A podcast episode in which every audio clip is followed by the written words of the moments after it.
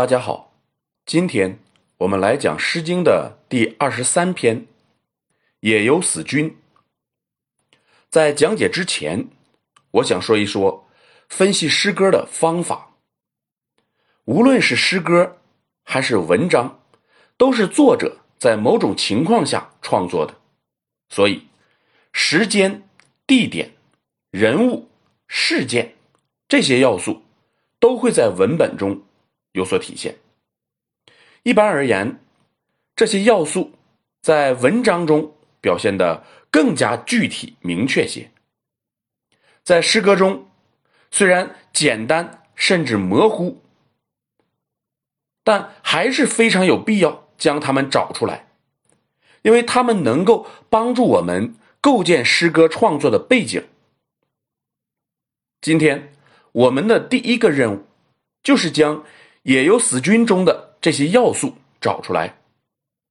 首先，我们通读全诗。也有死君，白毛包之。有女怀春，即是幼之。林有仆宿，也有死鹿。白毛纯素，有女如玉。疏而退退兮。勿憾我睡兮，勿使忙也废。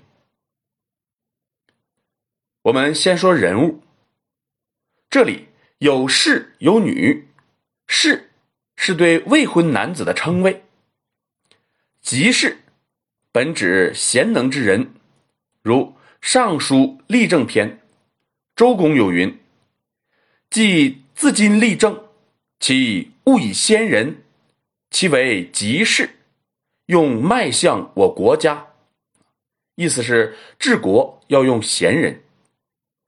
但在这里，我们看不出男子与贤德之间的关系。当我们读的作品越多，我们越会发现，《诗经》的作者对贤德之人是不吝赞美的。我们前面学的兔居是如此，后面。更是例证繁多，但本章中没有，所以有的人认为这是对男子的敬称，属于即事的引申义。这种说法我不认可。我的想法啊，到后面再说。女如玉是对未婚女子的形容，从字面上看，显然。这是对女子的赞美，当然，我们也不排除这里用了反语。不过，我们到后面我们会发现啊，作者没有用反语。由此可见，这是一首和男女爱情或婚姻有关的诗歌。我们再来看地点，野和林是地点。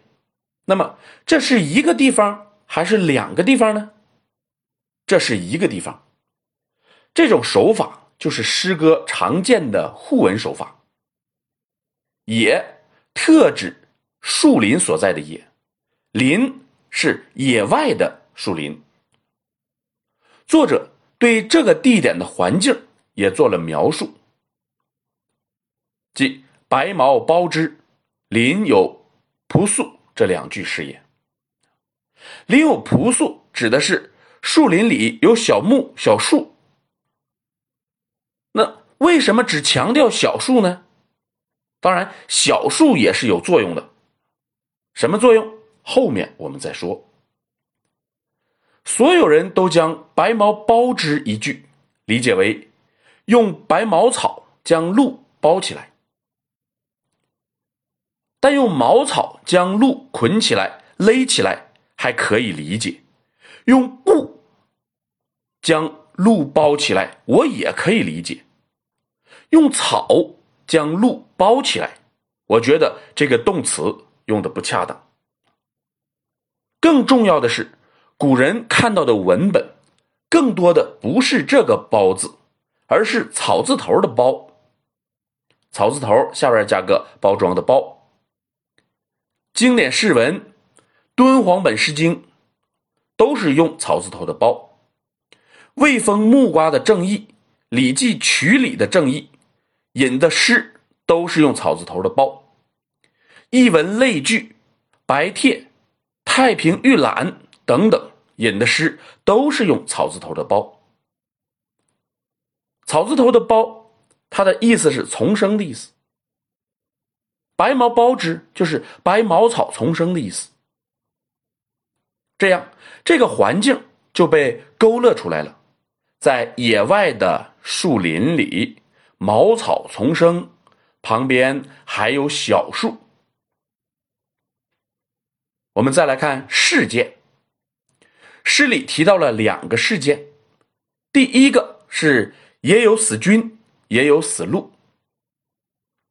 那么，到底是死了一只还是死了两只呢？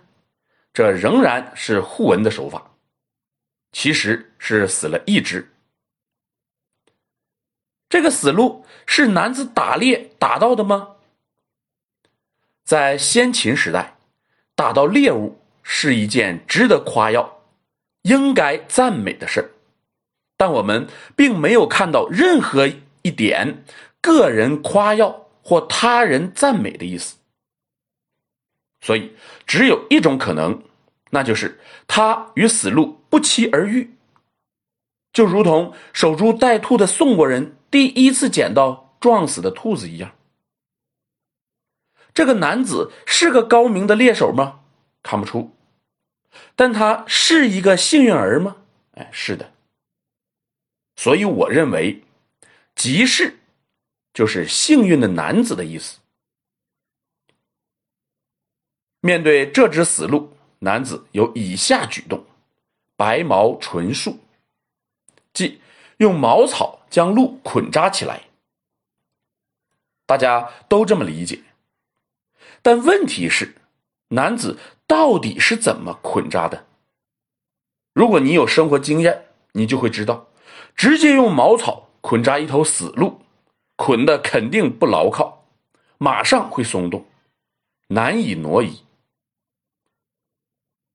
这就用到了“林有朴素”四个字，以小树枝夹住死鹿，再以白毛捆住，这样才能将鹿带回家，不管是男子的家还是女子的家。这是“林有朴素”。这四个字，所以在文中出现的原因，否则，树林子那么大，为什么要强调有小树呢？有人说，朴素是要当做结婚用的火把，白毛是送聘礼时以示郑重的物件。孤立的看，这是对的，但是。男子是在野外发现的鹿，难道直接用白毛包裹后就作为聘礼送出去吗？难道他直接就要砍了树做了火把去亲迎新娘吗？这样理解，就是只强调诗歌的背景文化，而不顾诗歌创作的具体情形，其结果就是看起来说的很深刻。却没有体现文学的真实。以上是对第一个事件的分析，我们再来看第二个事件。有女怀春，即是幼稚。怀春一词指女子春心萌动，其实这还不是她的本意。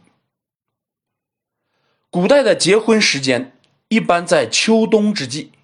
春天来临之前，所谓“事如归期，太病未判”，就是你要娶我，就抓紧，别等到冰都化了。春天一过，要结婚，一般就要再等将近一年的时间。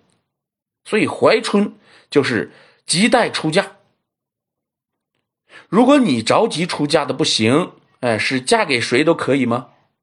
当然不是，你心中是有目标的。所以有女怀春，是有位姑娘迫切的想嫁给自己的情郎，就是诗中的吉士。当然，他的情郎也是希望早一点能够得到自己的恋人。所谓“即是诱之”，不是一个陌生的小伙对一个陌生女子的引诱，然后两个人就成其好事了，而是一个情郎诱其恋人来到这个僻静的地方。很多初读此诗的人以为是前一种情况，并认为这说明了春秋时期还没有礼教的束缚，男女比较开放。那么，我想问一下，开放就意味着一个女子要莫名其妙的跑到郊野树林里，等着过往的行人来诱惑她吗？文学作品不一定非要高尚，但也不至于如此赤裸裸的宣扬滥交啊。当时是没有礼教的束缚，但对待爱情的态度，难道古今还有差别吗？这场幽会的结果如何呢？我们一读第三章就自然清楚了。用程俊英先生的译文就是：“轻轻慢慢，别着忙，别动围裙，别鲁莽，别惹狗儿叫汪汪。”一般说到发生性行为，就是鱼水之欢，还是不够形象。本章就形象多了，如在目前。虽然不可细说，但是人家是恋人关系，合情合理呀。像第三章这样的表达方式，在汉乐府中还有一样的作品。汉乐府有所思。讲两个人的幽会，有这么一句：“鸡鸣狗吠，兄嫂当知之。”鸡也叫了，狗也叫了啊！他的兄嫂知道了，知道什么了？男子和女子晚上在幽会呢。但是这样的一句较之本诗还稍显婉约啊，和本诗相比。确实还婉约一点啊，本诗是比较开放。最后，我们再来说一下鹿和人的关系。其实我们完全不必考虑这个鹿是不是结婚的聘礼，因为根本没有到那一步，而且也不用走到那一步。这个年轻人走在森林里，竟然能够捡到死鹿，是多么幸运呢？如今。能够和自己的恋人幽会，不也是一种幸运吗？而且是更大的幸运啊！所以，在林中捡到死鹿，既是对当时情形的刻画，也可以作为比兴，用于表现幸运。好，今天我们就讲到这里。